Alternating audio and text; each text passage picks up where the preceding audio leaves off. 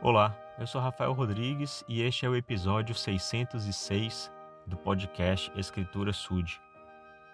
Muitas e muitas pessoas já tiveram a oportunidade de conhecer o Evangelho restaurado de Jesus Cristo e de se comprometerem a ser fiéis, serem fiéis até o fim por meio do batismo.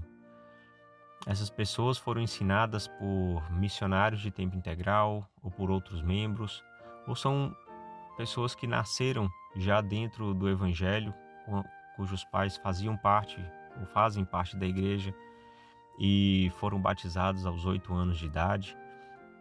Enfim, mas todos estes irmãos que foram batizados e que hoje não estão fiéis, né, não estão frequentes à igreja, que se afastaram, nós os chamamos de membros menos ativos. E estes irmãos eles precisam de ajuda para voltarem ao caminho. Alguns deles não querem, né? Nós respeitamos aqueles que por algum motivo em suas vidas foram convencidos do contrário, de que este não é o evangelho de Jesus Cristo e realmente não querem qualquer ligação com a igreja. É uma pena, mas é a escolha deles.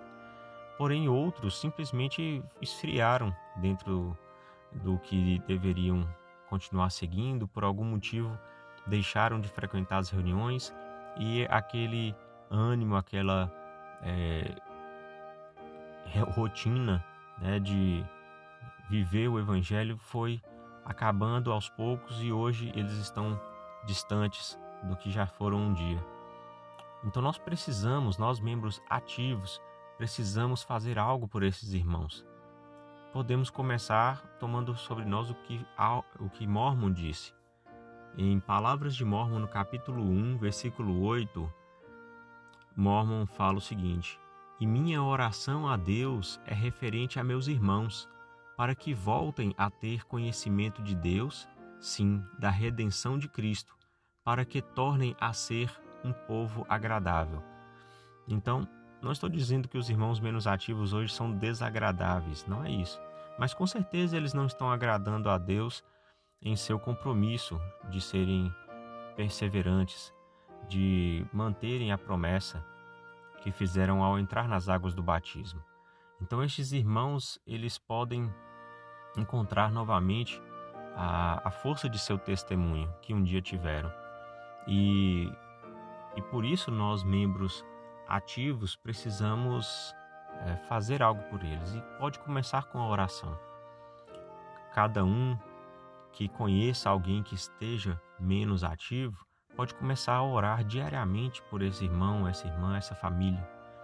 E se você é novo na igreja, se você não conhece alguém que seja menos ativo ou que esteja é, nessa condição, procure o seu líder, né, a sua líder, e fale: Olha, eu quero orar por alguém, eu quero ajudar alguém que já fez parte da igreja a voltar. E então comece a orar por essa pessoa e depois faça mais.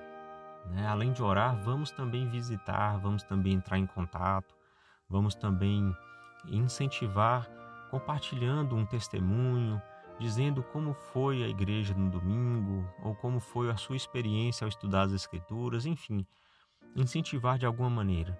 O que não podemos é simplesmente deixar para lá. Não podemos ignorar o fato de que essa pessoa ela teve alguma dificuldade, ela teve algum desafio e hoje ela está precisando, talvez ainda mais do evangelho na vida dela e não está encontrando um amigo, um apoio, né, esse incentivo necessário. Então que nós possamos abordar essas pessoas com amor, né, com carinho, não daquela forma como, ei, você está sumido, você parou de ir para a igreja, o que, que aconteceu? Enfim, o que passou, gente, passou.